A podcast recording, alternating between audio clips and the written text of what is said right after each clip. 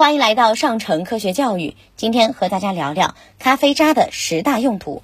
大家肯定都有过这样的经历啊，咖啡放久了是丢掉呢，还是继续使用？其实咖啡渣是有用的。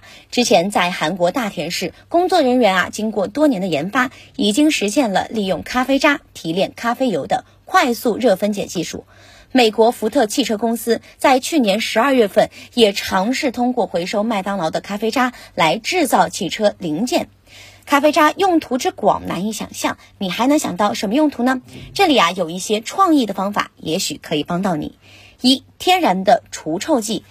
咖啡渣是天然的除臭剂，像是厨房、厕所、冰箱、鞋柜、储藏室等等，只要用容器盛装咖啡渣放入空间当中，让咖啡渣去吸附那些味道，异味啊就会逐渐消失。二、天然驱虫剂，在屋里或者院子里撒一些咖啡渣，可以驱赶虫蚁。若将咖啡渣混在盆栽的泥土里，可以有效的防止植物生虫，而且很环保。三。天然肥料，将咖啡渣晒干后拌入盆栽培养土中，因咖啡渣内的含氮值高，可以帮助植物长得更好。四、去除锅子污油，炒菜锅用久了就会积累一些油味，煮出来的菜味道好像也跟着变得不太新鲜。要去除锅子油味就很简单，将湿的咖啡渣放到锅子里，开小火煮开就可以了，几分钟就让锅子又重新干净溜溜。五、清洁打亮地板。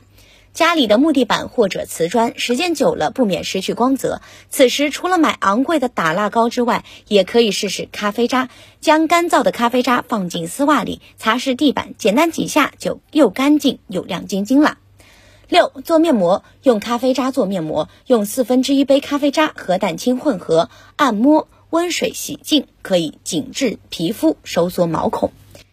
七、改善暗沉。清晨来一杯咖啡，不仅能提神，还可以提亮你的肤色。因为咖啡因能够加速皮肤的血液循环以及新陈代谢，减少皱纹的产生的同时，还会给你带来容光焕发的好气色。